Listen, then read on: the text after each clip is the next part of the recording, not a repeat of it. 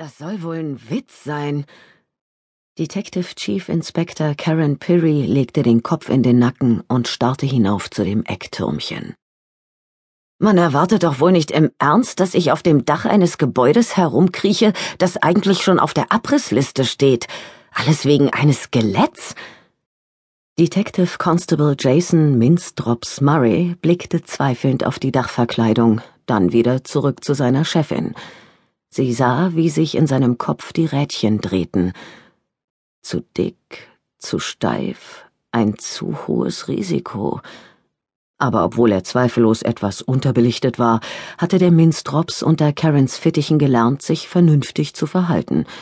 Es wäre ihm zwar schwer gefallen, die entsprechenden Wörter richtig zu schreiben, aber im Lauf der Jahre hatte er sich Rudimente von Diskretion angeeignet.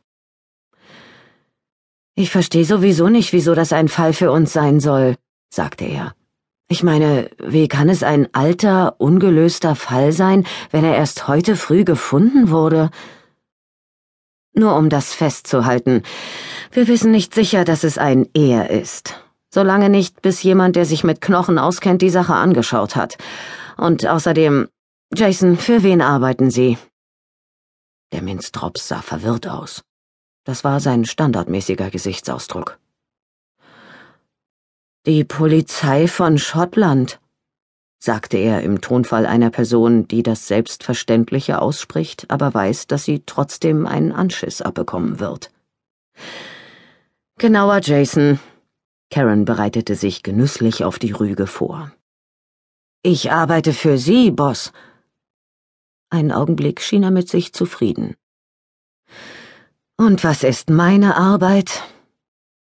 Darauf gab es viele mögliche Antworten, aber dem Minstrops kamen sie alle unpassend vor.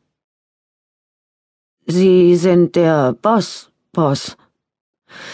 Und wovon bin ich der Boss? Von den ungelösten Fällen. Jetzt war er zuversichtlich. Karen seufzte. Aber wie ist der richtige Name unserer Abteilung?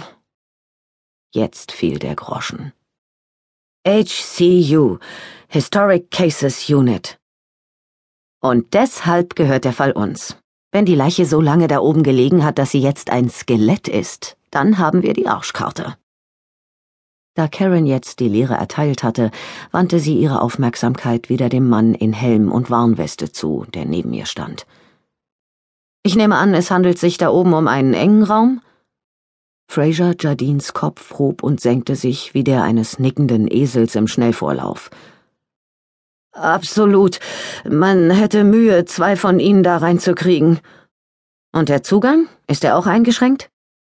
Fraser zog die Stirn in Falten. Was? Sie meinen schmal? Karen nickte. Ja, schon. Aber auch, äh, also, wie viele Zugänge gibt es? Gibt es nur einen sichtbaren Weg nach drinnen und wieder heraus? Na ja, es ist an einer Ecke. Ich nehme also an, dass man theoretisch von beiden Seiten kommen könnte. Wenn man durch die Dachluke auf das Dach klettert und dann nach links geht, wäre es das zweite Türmchen. Ich bin zuerst nach rechts gegangen, deshalb war es dann der dritte Turm. Und diese Eingänge, ich vermute, dass sie offen und dem Wetter ausgesetzt sind, Wind und Regen? Es ist ein Dach, da gehört das dazu. Er seufzte kurz. Tut mir leid. Ich will hier nicht den Besserwisser geben, bin nur ein bisschen mitgenommen. Karen klopfte ihm leicht auf den Arm. Dafür habe ich Verständnis. Wie ist das Gebäude innen? Haben Sie Anzeichen gesehen, dass schon jemand anders vor Ihnen da war? Fraser schüttelte den Kopf. Ich hab nichts bemerkt, aber ich weiß nicht, ob es leicht zu erkennen wäre. Da drin herrscht ein ziemliches Durcheinander. Das Gebäude ist schon lange versiegelt und es hat reingeregnet. Es ist also feucht und schimmlig und aus den Wänden wachsen Pflanzen. Ich weiß nicht, wie lange es dauert, bis eine Leiche zum Skelett wird, aber ich nehme an, ein paar Jahre? Das kommt hin, sagte sie selbstsicherer, als ihr zumute war. Er zuckte mit den Achseln. Dann ist es nicht überraschend, dass ich keine Fußspuren oder Blutflecken oder sowas gesehen habe. Aber Sie haben doch ein Loch in dem Schädel gesehen.